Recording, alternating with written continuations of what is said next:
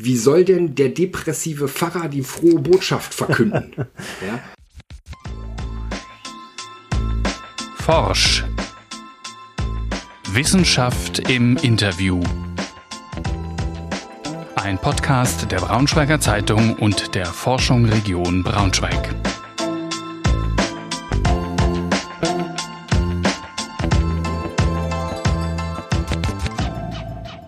Herzlich willkommen bei Forsch. Mein Name ist Jeremias Othmann aus dem Haus der Wissenschaft für die Forschung Region. Bevor wir in die heutige Episode einsteigen, eine kurze persönliche Anmerkung vorab. Das folgende Gespräch wurde kurz vor Beginn des Ukraine-Kriegs aufgezeichnet. Wir haben uns jetzt dazu entschieden, die Folge so wie entstanden auszustrahlen, was bedeutet, dass der Krieg keine Erwähnung findet. Die gebotene Dringlichkeit nehmen wir zum Anlass für tiefergehenden Austausch in kommenden Episoden. In dieser jetzigen gibt Tobias Rahm daher Einblick in seine Arbeit zum Thema Glück und Tipps, die dabei helfen können, glücklicher zu leben. Bei Fragen oder Anregungen gerne Kontakt aufnehmen, dafür einfach das Haus der Wissenschaft Braunschweig und zum Beispiel Jeremias Othmann googeln. Jetzt aber erstmal viel Spaß beim Zuhören. Heute fangen wir etwas ungewöhnlich an, und zwar mit einem Zitat aus dem Mittelhochdeutschen. Dis, was Erik Filderoy der früme Kate und Seldenflack, von dem die Rede erhaben ist. Das war Mittelhochdeutsch und für die da draußen, die noch Braunschweiger Platt sprechen, war es sicher einfach zu verstehen. Dieser Textausschnitt stammt aus dem ersten Artus-Roman in deutscher Sprache und er besagt, dass Erek, ein junger Artus-Ritter und Sohn des König Lack, durch seine Taten zum Glück strebt. Er handelt und hat Glück. Und damit sind wir schon beim heutigen Thema, nämlich Glück. Das ist wie Zeit und Geld, ein bisschen mehr ist nie verkehrt.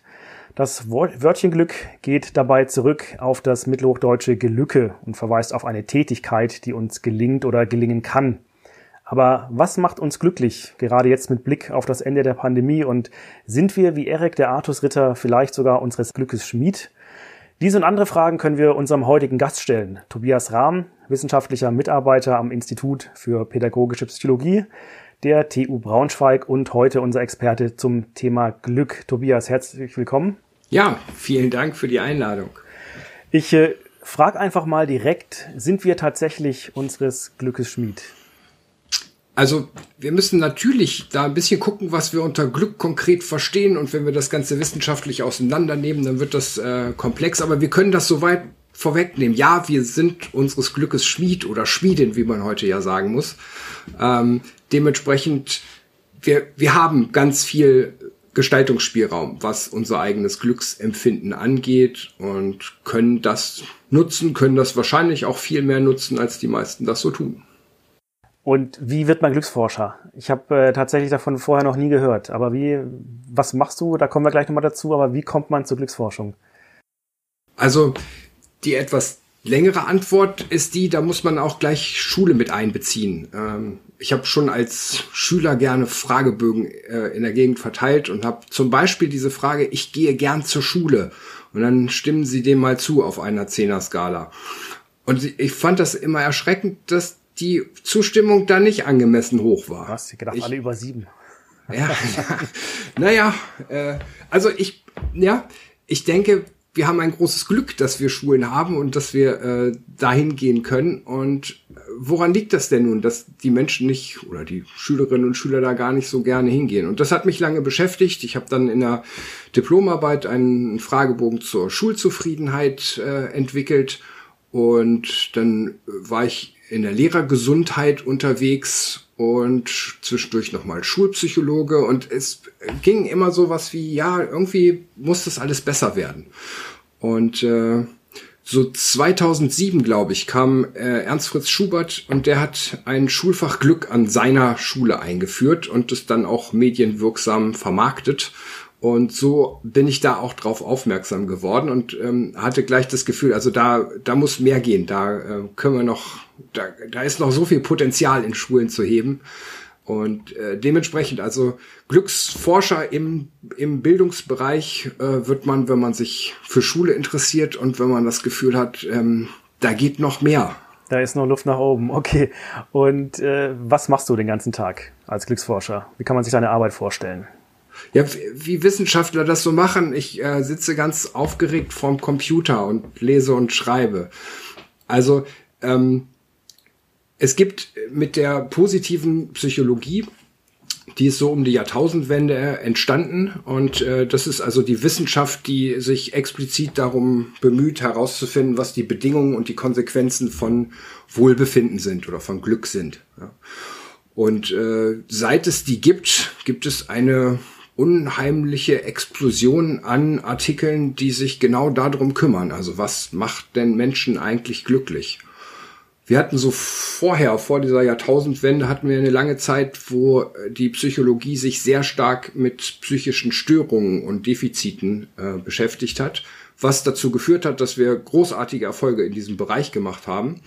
Die, die ursprüngliche Mission, also sowas wie das lebenswerte Leben zu erforschen, das äh, ist so ein bisschen ins Hintertreffen geraten. Wir hatten da einfach unter anderem viel zu viele äh, kriegstraumatisierte Menschen oder Menschen, die von kriegstraumatisierten Menschen aufgezogen wurden, so dass sich das immer weitergegeben hat.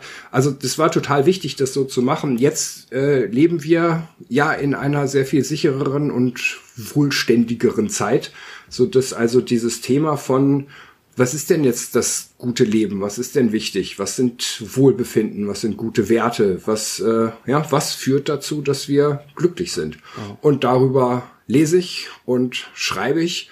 Und zwischendurch habe ich auch immer mal wieder das Glück, dass ich äh, Trainings machen kann oder äh, Vorträge halten kann, also eben auch Öffentlichkeit informieren, beziehungsweise also konkret dafür sorgen, dass mehr äh, Glück bei der Zielgruppe in dem Seminar entsteht. Okay, und ähm, wie funktioniert dann Wohlbefinden? Also wie stellt sich das ein? Ja, das äh, ist eine gute Frage. Die leitet auch gleich dazu über, dass wir sagen, was, was verstehen wir denn unter Glück? Ne, wenn ich, ja, also ich werde dann öfter mal gefragt, so, was, was ist denn Glück? Und dann kommen die in den Fernsehbeitritten, kommen die dann auch noch so oft so eine Idee von, wir gehen mal raus und fragen mal die Menschen. Und dann kriegst du so einen Zusammenschnitt aus der Fußgängerzone und dann sagt der eine ja Zufriedenheit oder ja, wenn ich gut shoppen gegangen bin oder kommt Geld ein, macht glücklich. Klar. Ja, Geld macht glücklich oder ich muss noch dieses oder jenes haben oder Zufriedenheit ist das Wichtige oder das schöne Wetter. So, also dieser Glücksbegriff ist unheimlich aufgeladen, so dass wir als Forschende oder noch schlimmer als Trainierende gar keinen guten Zugriff haben auf, ja, also jetzt ich will dein Glück erhöhen und für dich ist Glück Sonnenschein und Eichhörnchen, dann muss ich also zusehen, dass du mehr Sonnenschein kriegst und mehr Eichhörnchen siehst, das ist schwierig. So. In Niedersachsen Dem vor allem. Wir haben letztes Jahr in Niedersachsen die, äh, ich glaube, den sommerärmsten, nee, sonnenärmsten äh, Sommer auch wieder gehabt, deutschlandweit. Also in anderen Regionen gibt es mehr Sonne als in Niedersachsen. Das äh, trifft sich ja hervorragend mit einer Pandemie, pandemischen Lage, wo wir sowieso richtig. schon glückseingeschränkt werden. Stressoren immer äh, zu mehreren. Ja. Wir müssen also, wir müssen halt so gucken, wie, wie wollen wir denn wissenschaftlich Glück definieren? Und das wurde in den 80er Jahren gemacht. Das hat äh, der Psychologieprofessor Ed Diener gemacht, der sagt, Glück ist subjektives Wohlbefinden.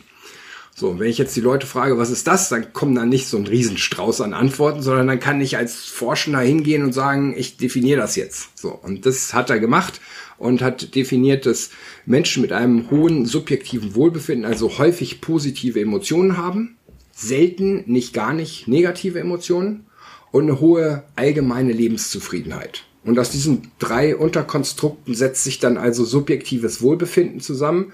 Und das kommt diesem Alltagsbegriff Glück halt auch deswegen so nah, weil ganz viele von den einzelnen Nennungen kann ich dann da einsortieren. Wenn für einen das Eichhörnchen angucken Glück bedeutet, dann geht das also in Richtung positive Emotionen. Das ist ein überraschendes Erlebnis. Ja, und wenn für den anderen ähm, naja, vielleicht das Geld äh, wichtig ist, dann kommt er vielleicht zu einer guten Lebensbilanz, zu einer Zufriedenheit mit dem, was er hat und was er braucht. So. Dementsprechend, also wir können da, oder Sorgenfreiheit kommt da auch häufig, ne? Das sind dann wenig negative Emotionen. Das heißt also, mit diesem Konstrukt können wir schon ziemlich gut arbeiten und ziemlich gut sagen, wenn das erfüllt ist, dann sprechen wir von glücklichen Menschen. Mhm. Und gibt es da irgendwie Gefahren oder Kritik auch in der positiven Psychologie oder ist das mittlerweile super anerkannt und das Einzige, was man nutzt? Ich äh, bin mir ziemlich sicher, dass es in den Vereinigten Staaten deutlich anerkannter ist als in Deutschland. Hier sträubt man sich noch ganz gut. Ähm, da gibt es eine Menge Beharrungskräfte. Ähm, ein so ein Vorwurf ist, dass es irgendwie um so eine Happyologie geht. Also die positive Psychologie will eigentlich nur, dass alle immer happy sind und mit einem Dauergrinsen durch die Gegend laufen. Das ähm, ist natürlich nicht der Fall. Ja, also schon in dieser Definition ist da drin. Wir wollen selten negative, aber nicht keine negativen. Die sind absolut wichtig. Wir wollen weiterhin, dass die Menschen sich auch mal sorgen, dass die sich mal ärgern, dass sie mal traurig sind. Das sind alles wertvolle Informationen, die in Richtung ich müsste mal was verändern oder ich werde energetisiert durch den Ärger. Geh mal in ein Konfliktgespräch rein und du bist der emotionslose Part von diesem Konfliktgespräch. Was glaubst du, wer gewinnt? Ja, also. Das, das sind wir schon fast bei den, bei den Glücksübungen, oder? Ähm, was, was kann ich denn tun, um glücklicher zu sein? Außer emotionslos jetzt natürlich in Konfliktgespräche reinzugehen.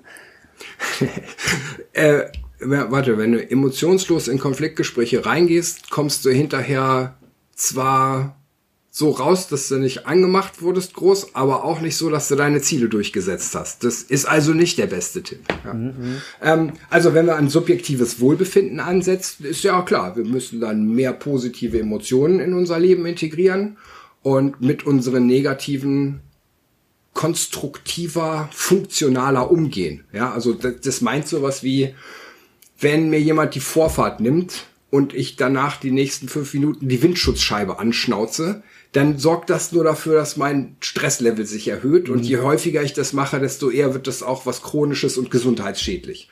Das die Frage, meint also, ob er dich auch hört, ne?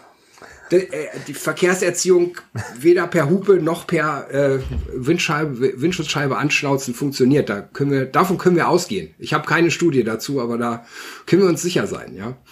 Genau. Also das wäre so, so das eine ist irgendwie Emotionsregulation. Wir müssen besser, äh, besser mit unseren Emotionen umgehen können. Dazu gehört auch zu entscheiden, das lohnt sich jetzt durchaus, sich aufzuregen oder zu entscheiden, die Gelassenheit ähm, ist jetzt die angemessenere Variante. Hier gibt's diesen schönen Spruch, ich weiß nicht, ob ihr den kennt, ähm, gib mir die Kraft, Dinge zu verändern, die ich ändern kann, gibt mir die Gelassenheit, Dinge hinzunehmen, zu akzeptieren, die ich nicht verändern kann und die Weisheit zwischen beiden zu unterscheiden. Ja, und das, ähm, da steckt halt auch, also es ist so eine schöne Weisheitsdefinition. Wenn ich da am Ende meines Lebens bin, dann habe ich was gut gemacht, habe ich das. Sind wir heute nicht Haus der Wissenschaft, sondern Haus der Weisheit. Sehr gut. Wie können wir da hinkommen? Welche Übung gibt's, dass ich äh, ja. die Weisheit erlange? Glücksübung ja. zum Glücklichsein. Also es, es gibt eine ganze Menge Glücksübungen. Vielleicht nochmal vorweg, äh, gesch vorweg geschaltet. Ähm, bevor ich mit irgendwelchen kognitiven Tricks anfange, macht es erstmal Sinn, ähm, körperlich aktiv zu sein. Also wenn ich den ganzen Tag auf meinem Sofa rumlungere ähm, und mich einfach nur von hier zu meinem Kühlschrank bewege, um es mal äh, überspitzt zu formulieren, dann ist mein ganzer Hormonhaushalt nicht, ähm, nicht darauf gepolt, ähm, große Highs oder Downs irgendwie zu erleben, sondern dann, ähm, dann fahre ich sowieso schon auf Sparflamme. So, also wenn ihr nicht mindestens zwischendurch mal ein Stündchen spazieren geht oder sowas, dann ähm, brauchen wir hier nicht mit Glücksübungen anfangen. Geht also tatsächlich wahrscheinlich auch gerade genau eins zu eins fürs Homeoffice. Ja, genau. Ja, also das finde ich ganz toll hier an der TU. Wir haben äh, vom Sportzentrum eine die bewegte Pause, Pausenexpress heißt das. Da kann man sich äh, montags bis donnerstags zu einer bestimmten Zeit für eine Viertelstunde einschalten und dann stellt man sich vor den Monitor und äh, muss ein paar Verrenkungen machen. Ähm, ich ich glaube wirklich, dass meine Rückenschmerzen besser geworden sind dadurch. Macht sicher glücklich, den Kollegen bei zuzugucken. Auch. Das reicht aber jetzt nicht wirklich, um körperliche Aktivität hinzubekommen, sondern also es muss schon so ein bisschen in Bewegung gehen und äh, wenn es ein bisschen mit Schwitzen zu tun hat, ist es noch besser. Okay. Gut. Gleichzeitig aufpassen, meine Neujahrsvorsätze haben Fußball auf dem Programm gehabt. Ähm, ich war dann einmal da und jetzt sitze ich hier mit Bänderriss. Also ähm, auch immer ähm, langsam angehen, kann ich an dieser Stelle Gute noch Besserung. raten. Ja, danke. Gut, also ähm, Glücksübung. Ähm, also meine, meine Lieblingsglücksübung ist, äh, die heißt drei gute Dinge. Und die ist auch wirklich dolle einfach. Also wir ähm, setzen uns abends hin, möglichst direkt vorm Schlafen gehen, schreiben drei Dinge auf, die heute gut waren und was ich selbst dazu beigetragen habe, dass die passiert sind. Ja, das könnte also, was weiß ich, was Großes sein, wo ich mich durchgebessen habe. Ähm, die Steuererklärung ist fertig oder sowas. Ja, oder eben auch ganz kleine Momente, sowas wie hab einem Eichhörnchen beim Klettern zugeguckt. Ja. Und ähm, beim Eichhörnchen ist dieses, ja, der zweite Schritt ist also, was habe ich selbst dazu beigetragen? Das ist bei dem Eichhörnchen nicht so ganz ersichtlich wie bei der Steuererklärung, aber auch bei dem Eichhörnchen habe ich dann sowas wie, ich bin stehen geblieben, ich habe äh, den Moment genossen, ich habe da hingeguckt. Ich hatte in, der, in dem Moment kein Handy vor der Nase, während ich durch den Park spazierte. Ähm, also es gibt immer auch so einen kleinen eigenen Beitrag. Und wir vermuten, dass die, dass die Übung an verschiedenen Wirkmechanismen arbeitet. Also das eine ist so dieses, die Aufmerksamkeit wird so ein bisschen geprimed. Wir gucken also ein bisschen eher auf, was ist in unserer Umwelt alles schön. Und es gibt ganz viele schöne Sachen. Ähm, und das öfter und genauer wahrzunehmen, ist tatsächlich etwas, was halt zu mehr positiven Gefühlen führt. Und der zweite Teil der Übung, der zielt auf deine Einstiegsfrage ab. Ähm, ja, damit wird trainiert, wahrzunehmen, dass ich tatsächlich meines Glückes Schmied bin. Ja, also dass ich ähm, ja, was habe ich selbst dazu beigetragen? Und immer wieder, es ist ein mini kleiner Beitrag, aber ich habe das selbst gemacht. Und da gibt es eine große Online-Studie mit Placebo-Kontrollgruppe und allem. Und äh, die, die Trainingsgruppe in der Originalstudie zumindest ähm, war auch sechs Monate, nachdem die das eine Woche lang gemacht haben, noch signifikant glücklicher als die Placebo-Kontrollgruppe. So, also sagen wir mal, sieben mal fünf Minuten sind 35 Minuten fürs eigene Wohlbefinden und das ähm, hält bis zu einem halben Jahr an.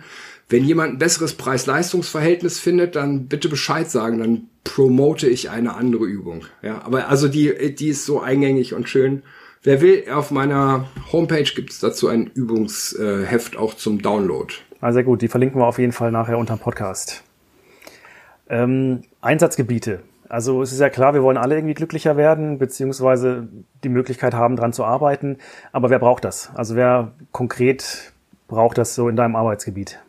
Ja, also wie du schon sagst, äh, brauchen können das alle, ja, oder was heißt, wer braucht das? Wer braucht das schon? Wer braucht schon eine Waschmaschine? Ja, das ginge ja auch anders. Ähm, aber wenn wir wissen, dass es diese Waschmaschine gibt, dann wäre es ja nicht so schlau, sie nicht einzusetzen. So. Und wir wissen jetzt auch, dass es eine ganze Menge Vorteile gibt von Glücklichsein, von positiven Emotionen und so weiter. Und wir wissen auch, dass man das und wie man das trainieren kann. Dementsprechend äh, halte ich es für nicht so schlau, diese Instrumente nicht einzusetzen. So, das, das mal vorweg. So, und ähm, in meinem Einsatzgebiet äh, geht es eben insbesondere ums, ums äh, Bildungs, äh, um den Bildungsbereich und da um Schulen. Und ähm, mein erster Fokus waren da die Lehrkräfte. Also da bin ich halt auch schon gelandet, weil ich damit eben Erfahrung hatte als Schulpsychologe und als äh, Trainer für Stressmanagement und Zeitmanagement und so weiter. Ähm, die haben aber noch aus einem anderen Grund ähm, da ja, besonderes Potenzial zu heben. Also erstmal ist, ist der Lehrerberuf schon einer, der mit spezifischen Stresshorn zusammenhängt, die ähm, dazu führen, dass die teilweise ihre Leistung halt nicht abrufen können, also ihre, ihre, ihr Potenzial nicht abrufen können. Wenn ich die ganze Zeit ähm, dadurch gestresst bin, dass ich zu viele Kinder in der Klasse habe und zu viele ADHS oder was auch immer es da an Klischees gibt, ja, dann ähm, dann kann ich mein Potenzial nicht abrufen. Und wenn ich, wenn ich will, ich als Wissenschaftler oder vielleicht als äh, Kultusminister, also ich will nicht Kultusminister werden, aber ähm, wenn, wenn, wenn ich. Ähm, also wirklich gar nicht. Ich bin eine, die da oben gerade, also gerade auch besonders gerade überhaupt nicht. Ähm, ja, aber äh, wenn ich da oben Gedanken einpflanzen dürfte, dann doch sowas wie, also wenn wir wollen, dass unsere unsere Gesellschaft sich hin zu etwas Positivem entwickelt, dann ist unser wichtigster Ansatzpunkt ja unsere Bildungssysteme. Das ist das, wo der Staat den Einfluss hat. Das heißt, in unseren Schulen ähm, bringen wir das bei, was, was wir gesellschaftlich wichtig finden. Ja, das ist ja nichts Neues. Ähm, ja, aber wenn wir, warum wollen wir denn nicht eine glückliche Gesellschaft haben?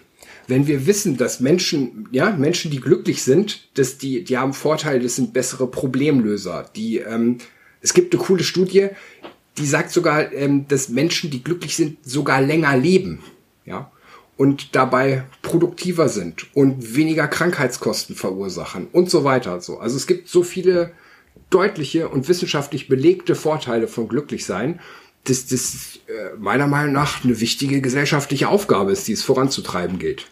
Und das machst du jetzt schon bei Lehrkräften. Ähm, wie sieht das aus? Genau, ähm, also Lehrkräfte als, als erster Ansatzpunkt für eine glückliche Schule. Ähm, bei Lehrkräften, also der, der, der Grund, die Grundidee dabei ist, sowas sagte mein, ähm, mein alter Professor Sieland, bei dem ich da angefangen habe mit der Lehrergesundheit, der sagte gerne, ja, wie soll denn der depressive Pfarrer die frohe Botschaft verkünden? ja? ja. Und ähm, dementsprechend, also wie soll denn der stressbelastete, unglückliche Lehrer, Lehrerin, wie sollen die denn glückliche Schülerinnen und Schüler schaffen? So, und dementsprechend ähm, ist da also ein, ein großer Hebel. Noch dazu wissen wir, dass positive Emotionen ansteckend sind. Und wir wissen auch, dass Menschen, die positive Emotionen haben, in diesem Moment auch besser lernen können. Das heißt also, es, es gibt ganz, ganz viele große Argumente. So, eigentlich wolltest du wissen, wie das funktioniert. Ähm, genau, also das erste ist, wir müssen äh, also für mich ist ein wichtiger Punkt, den die, die Lehrerinnen und Lehrer zu Expertinnen und Experten ihres eigenen Glückes zu machen. Das ist ein Gedanke, der kommt auch irgendwie aus der äh, Psychopathologie oder Psychotherapie. Da werden also die, ähm, ähm, ja, die Patienten werden zu Experten für ihre Störung gemacht. Den wird also, wenn sie depressiv sind, den wird erklärt, wie entstehen Depressionen, wodurch werden sie aufrechterhalten, was für ein Verhalten kann ich an den Tag legen, um sie weniger zu haben, wie ist das mit Medikamenten, wie ist das mit diesem und jenem, so.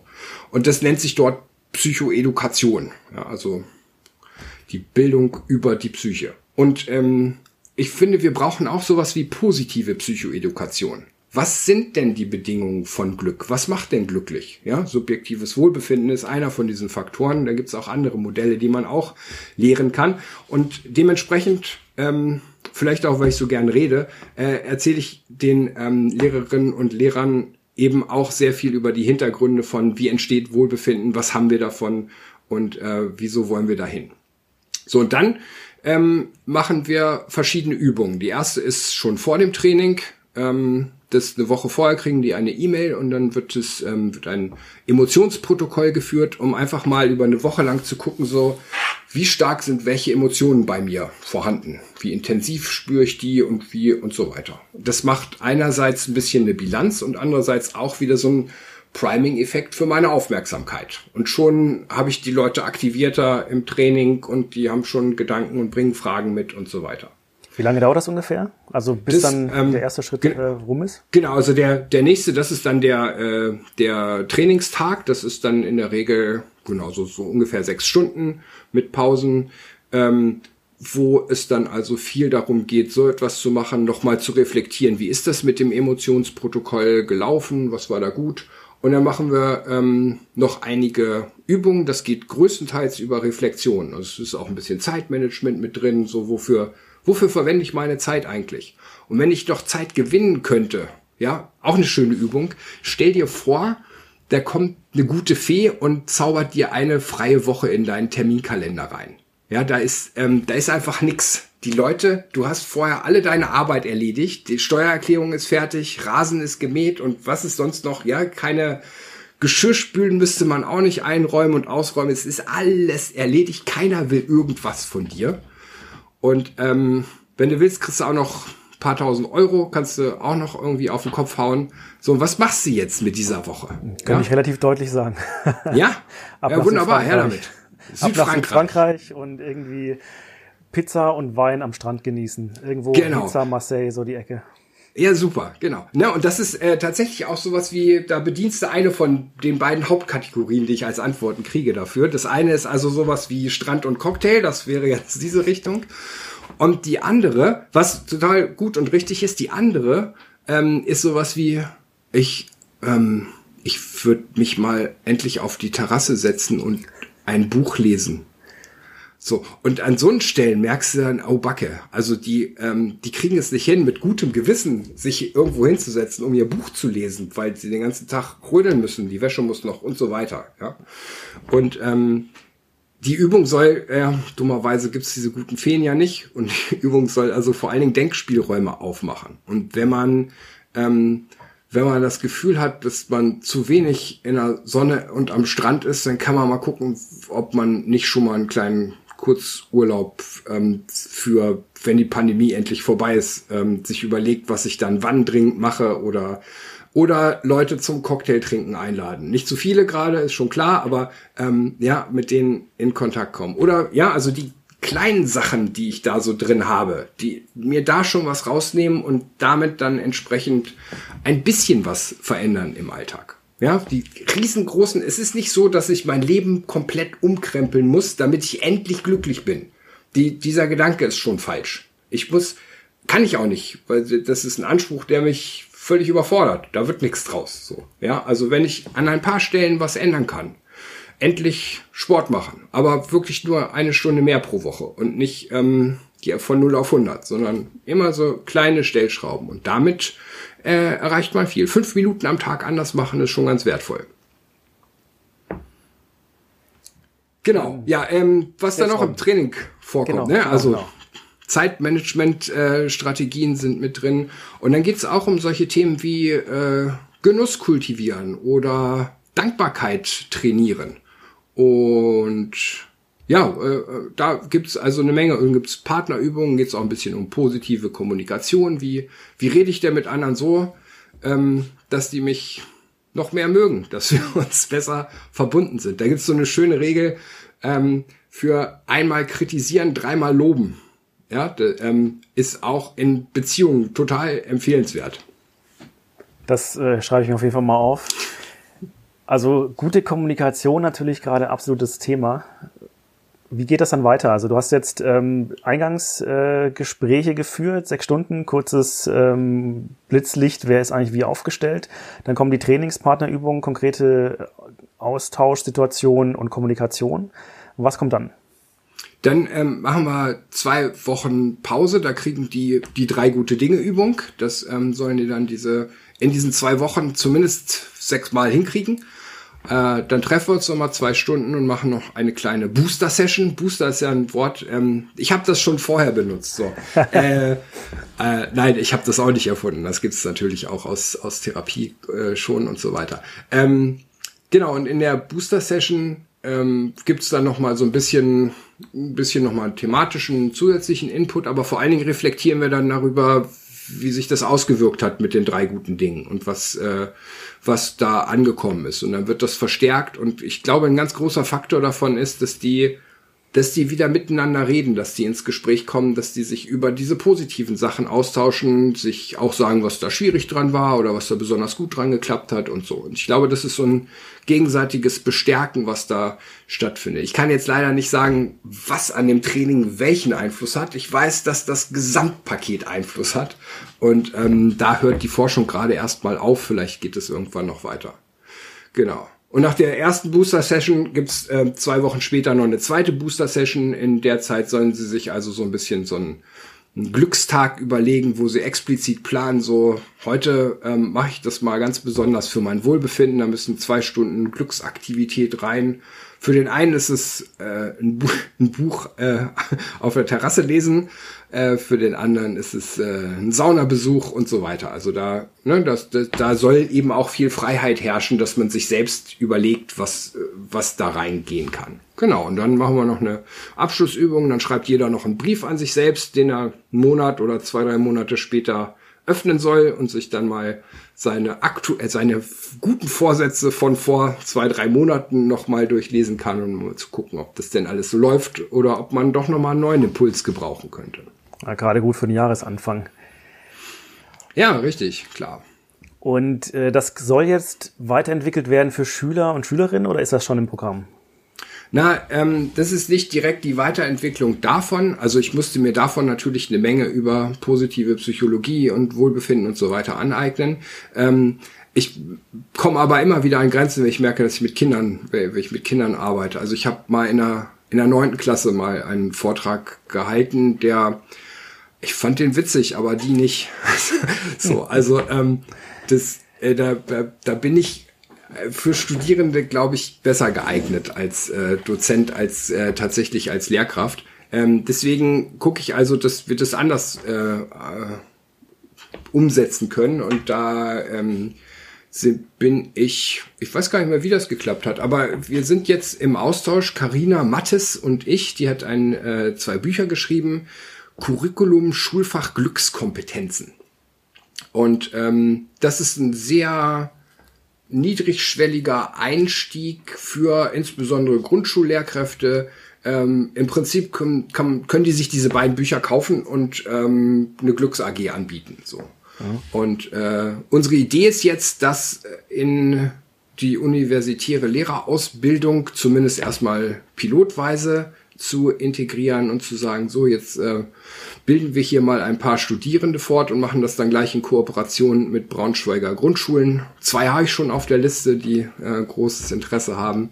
Und ähm, dann wollen wir das also dahingehend umsetzen, dass da Glücks-AGs in Grundschulen, zumindest für ein halbes Halbjahr wird es wahrscheinlich erstmal nur werden, ähm, dass das da angeboten werden kann.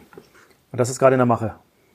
Das äh, genau ist gerade in der Mache. Ich ähm, habe vor allen Dingen gerade noch eine Dissertation in der Mache, die sollte bis dahin möglichst erstmal fertig sein. Dann kann ich mich mit mehr Energie und freierem Kopf äh, in, in dieses großartige Projekt stürzen. Also ähnlich wie die FDP es plant, mit einem Wirtschaftsfach, glaube ich, ist es bei denen, ähm, wirtschaftliche Erziehung oder ähnliches, wäre es bei euch dann ein Fach zum Thema Glück. Ja, das ähm, mit diesen neuen Schulfächern ist natürlich irgendwie eine beliebte Angelegenheit. Da ähm, sind wir jetzt auch nicht unbedingt die Ersten, die auf die Idee gekommen sind, dass wir noch ich weiß gar nicht, was da Ernährung ist, glaube ich, auch irgendwie weit oben auf der Liste. Ähm, Gesundheit, mit Ernährung und Gesundheit könnte ich mich auch noch ziemlich gut verbünden, mit Wirtschaft nicht so.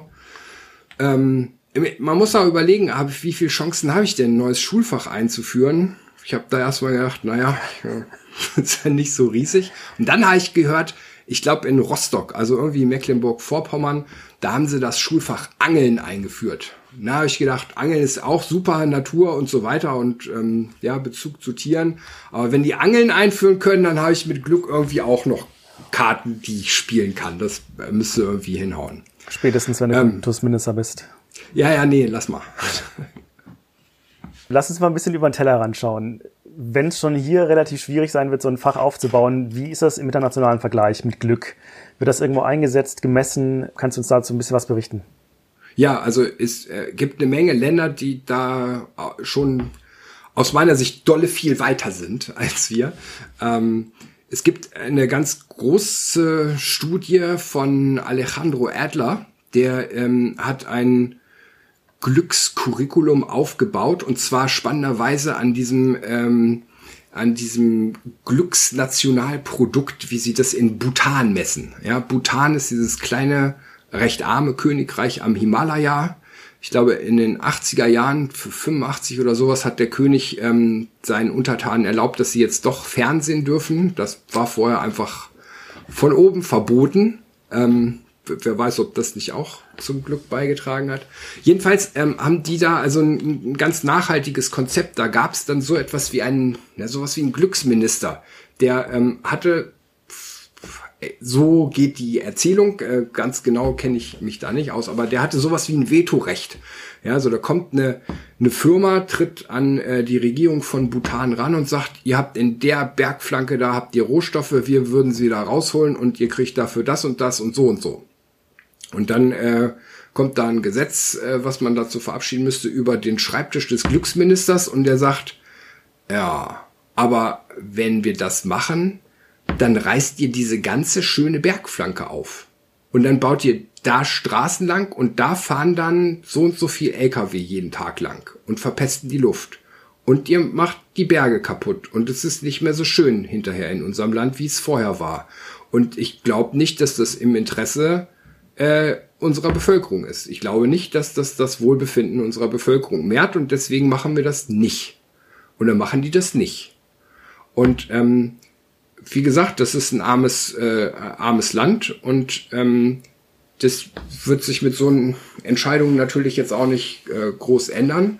Ähm, und man kann auch, es ist auch ganz schwierig jetzt zu vergleichen, ob die jetzt deswegen glücklicher sind, so. Äh, was wir sagen können ist, naja, die sind auf jeden Fall naturverbundener und die sind auf jeden Fall äh, näher dran und auch was ihre CO2-Bilanz angeht, sind sie auch auf der ähm, moralisch richtigen Seite, so. So viel ist klar was das jetzt ganz genau mit dem Wohlbefinden macht, das, dafür sind die Kulturen so unterschiedlich, dass wir das nicht vergleichen können. Aber ähm, ja, also die haben solche Kriterien und sagen, das Glücksnationalprodukt ist uns wichtiger als das Bruttosozialprodukt. Und das, äh, das ist ja erst schon mal eine coole Aussage. So, und ähm, aus diesem, ähm, da gibt es also so ein paar Säulen von, das ist Wohlbefinden für unser Volk. Und an diesen Säulen angelehnt hat dieser Alejandro Adler ähm, dann ein Curriculum aufgebaut, was er in Bhutan an, ich weiß nicht, äh, acht Schulen ähm, aufgebaut und getestet hat. Hat sieben Schulen als Kontrollgruppe und er sieht dann, dass äh, einerseits also deren Wohlbefinden hochgegangen ist, den ähm, Teilnehmenden, äh, und gleichzeitig aber auch deren akademische Leistung. Da gab es so einen Standardleistungstest und auch der ist höher dadurch, dass sie dieses Wohlbefindenstraining gemacht haben. So, dann kann man herkommen und sagen, na ja, Bhutan, ne? Äh, acht Schulen gegen sieben oder was. Der ist also dann weitergegangen und hat, glaube ich, in äh, Mexiko war das nächste. Da hat er dann Lehrkräfte ausgebildet, die dieses Schulfach gemacht haben. Und da waren es dann schon ein paar zig Schulen. Und dann hat er das noch mit weiteren Multiplikatoren in Mexiko durchgeführt und kommt insgesamt auf ein paar hundert Schulen und kriegt überall dieses Bild von, wir können mit einem solchen Curriculum das Wohlbefinden unserer Schülerinnen und Schüler steigern und gleichzeitig steigert sich deren ähm, schulische Leistung. Und ähm, das, ne, also es gibt viele so eine Ideen von, ja, was sollen wir denn noch alles in Schule machen? Es geht doch hier um Leistung. Und dann sage ich, ja, und wenn ihr aber Glück trainiert, dann trainiert ihr auch Leistung. Und ähm, das finde ich beides dolle wichtig. Geht also so Hand in Hand. Genau. Mhm. Und das, ähm, genau, das geht, äh, geht in anderen, in Delhi äh, hat der Dalai Lama neulich das, neulich ist auch schon wieder zwei, drei Jahre her, äh, da hat er, ja, man wird älter. Pandemie äh, zählt da, nicht. Das äh, schwarzes Loch der Zeit da hat äh, der Dalai Lama also irgendwie das Schulfach Glück eröffnet und jetzt haben eine Million Schülerinnen und Schüler in Delhi, äh, ich glaube, täglichen Glücksunterricht, was in der Kultur auch sehr bedeutet, dass die da meditieren in, in, im Großen und Ganzen. Ja. Das würde hier wahrscheinlich nicht funktionieren, aber wir haben andere Sachen, mit denen wir ähm, Schülerinnen und Schüler glücklicher machen können. Und äh, das kann man eben auch kognitiver und äh, äh, mehr in Bewegung, in Verhalten angehen, das Projekt. Hast du da Beispiele? Was macht Schüler glücklich? Na, ich habe ähm, meine äh, meine älteste Tochter, die hatte in der Grundschule eine Lehrerin, die an einem mindestens einem Workshop von diesem Schulfach Glück teilgenommen hat und die hat äh, irgendwann mal diese Übung Lobdusche da durchgeführt. Da ähm, sitzen alle im Kreis und einer wird äh, mit Lob überduscht. Also alle Schülerinnen und Schüler der Klasse müssen etwas Positives zu dieser einen Schülerin oder dem Schüler sagen. So. Und wenn es auch nur ist, ein, ähm, du bist immer so schick angezogen oder du, ja, oder du sagst deine Meinung oder du, ja, und ähm, meine Tochter kam nach Hause und die hat also sowas von gestrahlt und das hat mindestens eine Woche gehalten und das war, das war ein Riesenbeitrag für die und das, ähm, und ich, ich bin ziemlich sicher, dass man, wenn man auf solchen Bestätigungswellen reitet, dass man dann auch mehr Kopf dafür hat, auch mit dem blöden Mathematikzeug klarzukommen und so weiter. Also ich, wie gesagt, das, das geht dolle Hand in Hand einfach. Das wäre so ein bisschen dann die Frage, was können wir aus den anderen Lernen, äh, Ländern für Deutschland lernen? Ähm, wir hatten uns im Vorgespräch noch über Australien unterhalten. Was oh ja. passiert da gerade? Ja, ähm, das, das, äh, da gibt es sowas wie das Flaggschiff der Positive Education, also der positiven Psychologie in der Schule oder positive Bildung, wie es hier jetzt heißt.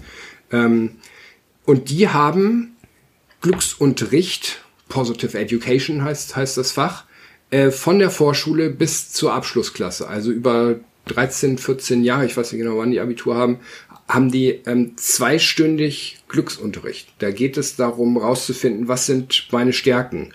Wie setze ich mir richtige Ziele? Wie, ähm, wie reguliere ich meine Emotionen? Was verschafft mir positive Emotionen? Warum ärgere ich mich so besonders darüber?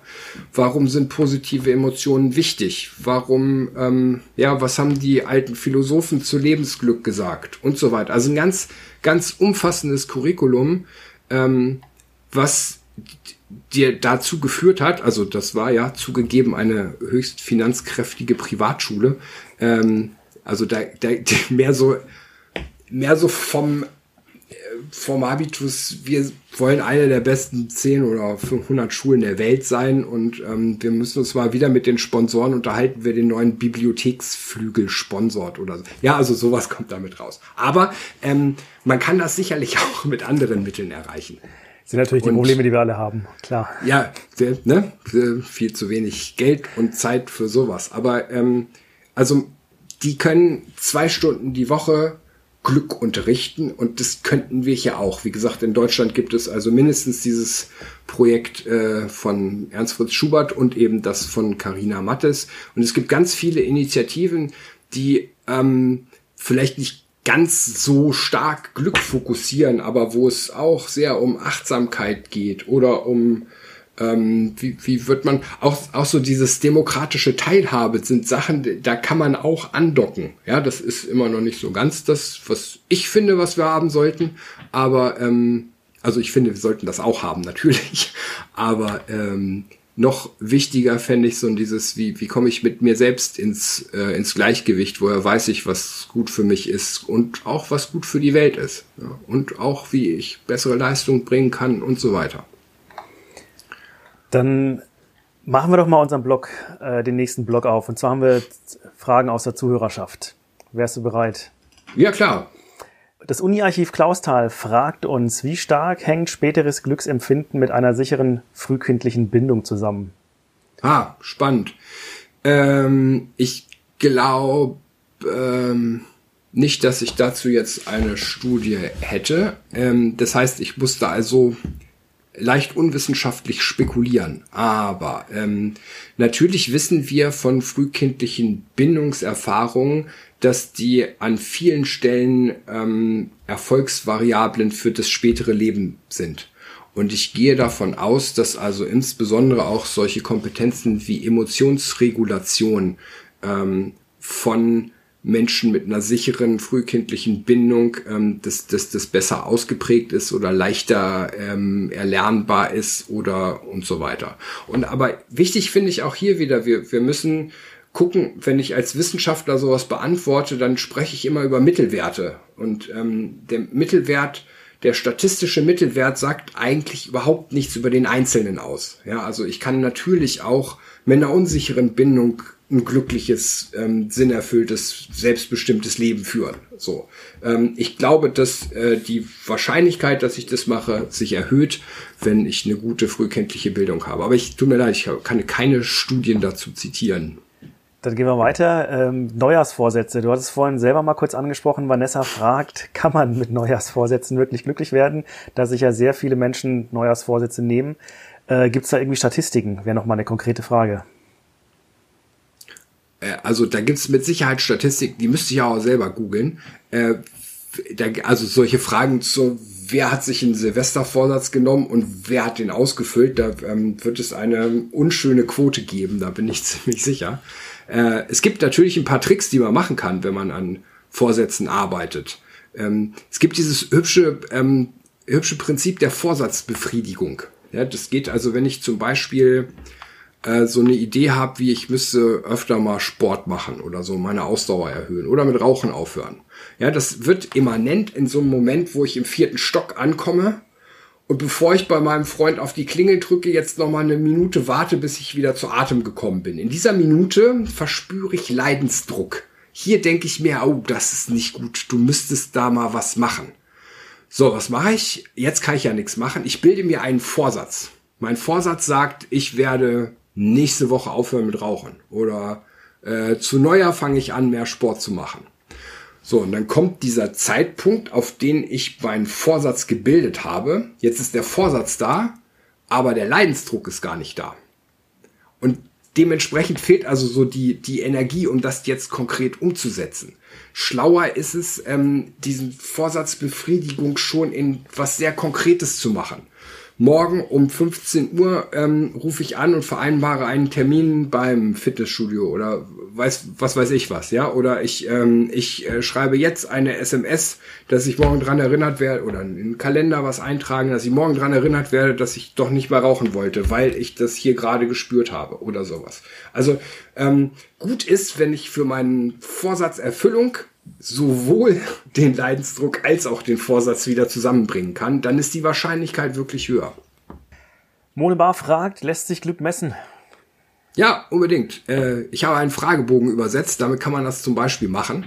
Ähm, also die Ehre gebührt wieder wem anders. Wir haben nur eine äh, Übersetzungsstudie gemacht. Das ist auch kompliziert und aufwendig, aber ähm, das war auch der Ed Diener, der ähm, also eine Skala gebaut hat, die Scale of Positive and Negative Experiences. Und die fragt im Prinzip so sechs Adjektive ab und fragt, ähm, wie, wie oft haben Sie die denn so? Und dann kann ich also damit messen, gibt auch noch andere Messmethoden, kann ich damit messen, wie ist so meine Frequenz von positiven und negativen Emotionen. Und dann kann man auch noch messen, wie ist meine Lebenszufriedenheit. Und bei dieser ganzen Messung, das ist auch eine tricky Geschichte auf jeden Fall. Also ja, Lebenszufriedenheit ist so dieses im Großen und Ganzen bin ich zufrieden mit einem mit meinem Leben. So kreuzen Sie an von gar nicht zutreffend bis sehr zutreffend eins bis zehn. Jetzt ähm, Jetzt ist es mit der Lebenszufriedenheit eine besonders spannende Angelegenheit, weil also erstens hat man gesehen, wenn man nur diese einzige eine Frage stellt, dann ist die relativ ähm, anfällig dafür, wie ich mich gerade in diesem Moment fühle. Da hat man ein Experiment gemacht, da haben Leute ähm, zufällig, also nicht zufällig, sondern beabsichtigt, bevor sie eine solche Frage beantworten mussten, äh, eine Mark gefunden oder 20 Pfennig oder irgendwie sowas war das. Schon länger her, Und, die Studie. Ja, ja, genau. Und die, die haben also diese Frage explizit auch ähm, so beantwortet, dass die Leute, die das vorher gefunden haben, zufriedener waren, als die, die das nicht gefunden haben. So, das heißt also, da konnte man eine, eine gewisse Verzerrung nachweisen. Jetzt gibt's auch Skalen, ähm, da muss ich das dann mit fünf Items, muss ich also fünf solche ähm, Sachen beantworten und das ist dann wieder schon noch ein bisschen stabiler. Jetzt aber gerade bei der Lebenszufriedenheit ist das nochmal eine zusätzlich ja, schwierige Angelegenheit, weil die Maßstäbe sich zwischen den Messzeitpunkten, gerade wenn sie weit entfernt liegen, ja nochmal verändern. Wenn ich also jetzt als Studierende sage, ich kreuze da eine 7 an. Ich bin mit meinem Leben zufrieden 7. Wenn ich jetzt fünf Jahre später an meinen Lebensumständen, wenn sich da nichts verändert hat, kreuze ich keine 7 an. Kreuze ich eine 5 an oder eine 4 oder sowas. Ja? Das heißt also, irgendwie wächst auch unsere Vorstellung von dem, was wir da eigentlich bewerten, mit uns mit, so dass ich also diesen, äh, ich kann zwar die, das Gefühl vergleichen, das sind aber andere Maßstäbe, die dahinter stecken. So. Also, das ist nicht trivial, Glück zu messen, aber natürlich ist das möglich. Ja, und es gibt ähm, man kann dann auch mit solchen, mit, mit so Apps arbeiten, die dann so, also Experience Sampling Method ist es dann, äh, die klingeln dann um 9.17 Uhr und um 11.27 Uhr und so weiter. Und dann muss ich ganz kurz dreimal Smileys ankreuzen und dann ist weg und dann kriege ich so einen Verlauf über meinen Tag. Und ähm, daraus wird es dann schon wieder ein bisschen, bisschen differenzierter. Die hat dann wieder andere Probleme, diese Methode. Also na klar, ist, ist nicht einfach, weil wir halt den Leuten immer noch nicht tief genug oder genau genug ins Gehirn gucken können. Also regelmäßig Glück messen ist nicht verkehrt. Nö. Ähm, gleiche Userin, wie hoch schätzt du unser Bruttonationalglück? Wie soll ich das denn quantifizieren? Wie ist die Einheit vom Bruttonationalglück? Überlasse ich ähm, alles dir. ja, also, ich glaube, unser Bruttosozialprodukt ist höher, um das mal einzu, so relativ einzunorden. Talking Buddies Podcast fragt, ob man glückliche Menschen an ihrem Sprachgebrauch erkennen kann. Oh ja, äh, da gibt's tatsächlich eine tolle Studie zu. Ähm, und zwar ist das die viel zitierte Nonnenstudie. Und da ähm, das muss man ein bisschen ausholen. So, ich glaube, das war in den 30er Jahren in Amerika in einem größeren Orden, sind also viele Nonnen neu eingetreten. Und die mussten so einen kleinen Aufsatz schreiben. So, wer bin ich, wo komme ich her, was mache ich, wo gehe ich hin? Ähm, und da kamen dann also solche Äußerungen wie, hallo, ich bin Patricia, Cecilia, wie auch immer. Nehmen wir mal Patricia. Und die sagt, ja, ich bin da und da aufgewachsen, meine Eltern haben das und das gemacht und äh, ich bin dann da zur Schule gegangen und habe hier meine Pflicht erfüllt und ähm, habe das da gemacht und jetzt bin ich hier, um auch im Orden meine Pflicht zu erfüllen. Und dann gab es eine andere, nennen wir sie Cecilia, die schreibt dann mehr sowas wie, ich hatte das große Glück, in dem wunderschönen Dorf äh, so und so aufzuwachsen. Und als Kind hatte ich immer einen Lieblingsspielplatz. Das war wunderschön idyllisch gelegen am Bach. Und ähm, ich hatte so schöne und gute Erfahrungen mit meinen Freunden und habe so viele tolle Erinnerungen. Und einmal hatte ich da auch eine Vision oder ähm, wie auch immer, die da was geschrieben haben. Und, und jetzt bin ich hier und äh, möchte meine Liebe zu Gott mit meinen Mitschwestern teilen und ähm, ähm, positiv in der Gesellschaft mitwirken und so weiter. Und die, da sind Forscher hergegangen und haben diese Aufsätze, es waren über 100 Aufsätze, haben die sortiert nach, wie positiv ist so der Sprachgebrauch, wie viele schöne Adjektive sind da drin und so. Und dann haben sie das untere Drittel genommen und mit dem oberen Drittel verglichen. Und ähm, haben dann gemerkt äh, und haben sich dann angeguckt, wie alt die jeweiligen Verfasserinnen geworden sind. Und der Unterschied zwischen diesen beiden Stapeln betrug zehn Jahre. Also die, die da vor 80 Jahren, vor, naja, nicht 80, vor 60, 50 äh, Jahren was äh, viel positiveren ähm, Schreibstil hatten, die sind im Durchschnitt zehn Jahre älter geworden. Und das ist deswegen auch nochmal so doppelt cool, weil wir Wissenschaftler insbesondere in der Psychologie, wir müssen immer aufpassen, dass wir die Störvariablen, die Umweltvariablen kontrollieren. Könnte ja auch sein, dass die eine Gruppe immer Sonnenschein hatte und die andere immer Regen oder sowas. Und das ist hier in äh, ganz natürlicher Weise schon passiert. Also die Nonnen, die, ne, die hatten, die waren im selben Orden, die hatten das gleiche Wetter, die haben das gleiche gegessen, die haben kein vergiftetes Wasser gekriegt, die haben, sind zu ähnlichen Zeiten aufgestanden, die haben vielleicht sogar was ähnliches gebetet. So. Und ähm, jetzt sehen wir also anhand von, da wird also eine, eine bedeutsame Menge an Varianz wird aufgeklärt dadurch, was für einen Schreibstil die hatten. Dementsprechend, also, das ist die, ja, das ist, das ist die äh, signifikanteste Studie, die ich dazu zitieren kann. Aber ich gehe sehr davon aus, dass man das auch bei anderen merkt.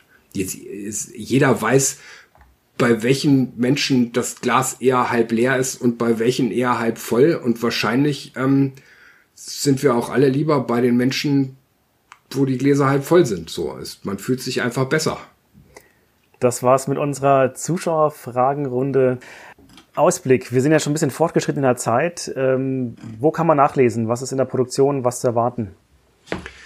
Also ein bisschen was gibt es äh, auf meiner Homepage, wird hier ja nochmal eingeblendet. Da ist zum Beispiel dieses Übungsheft, da gibt's auch einen, äh, einen Vortrag und vielleicht noch ein, zwei Links.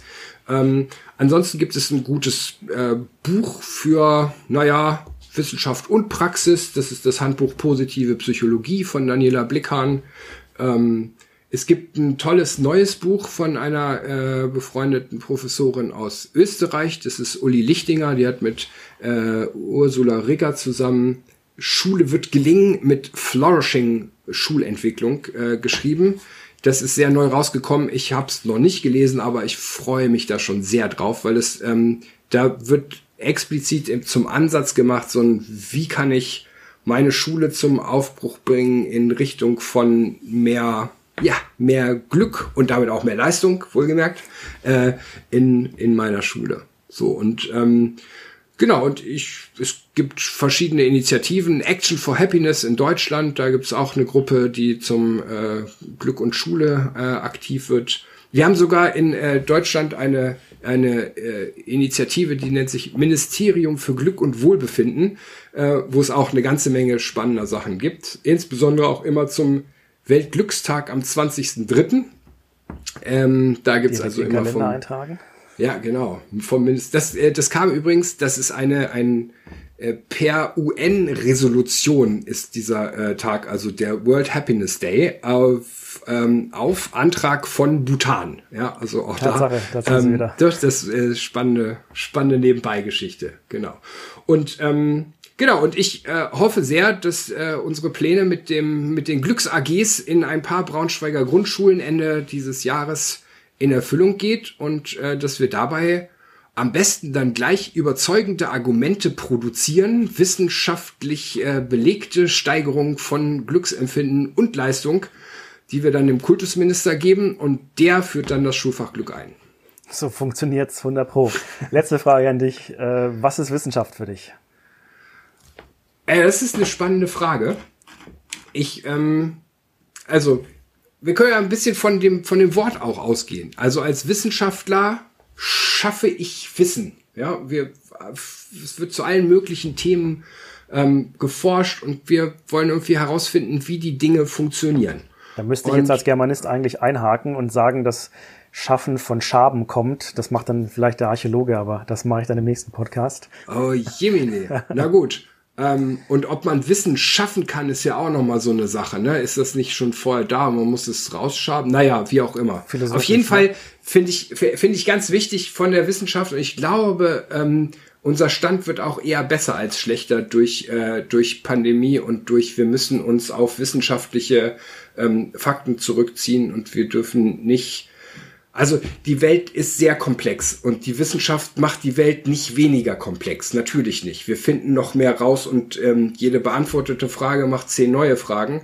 Ähm, was wir wohl machen müssen, ist ähm, das besser an die Menschen bringen und ähm, besser das Ganze nicht so komplex halten, sondern mit, ähm, mit leichteren ja, mit, mit leichteren Botschaften rüberkommen, dann haben die Trumps dieser Welt da eben auch äh, ein bisschen weniger Chancen, das Ganze voranzutreiben und zu instrumentalisieren.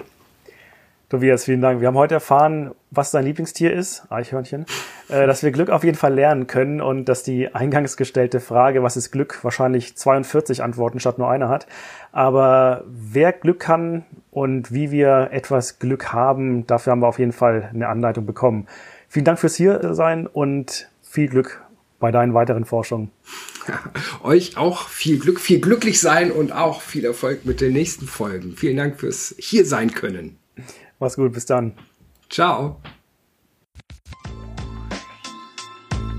Forsch. Wissenschaft im Interview. Ein Podcast der Braunschweiger Zeitung und der Forschung Region Braunschweig.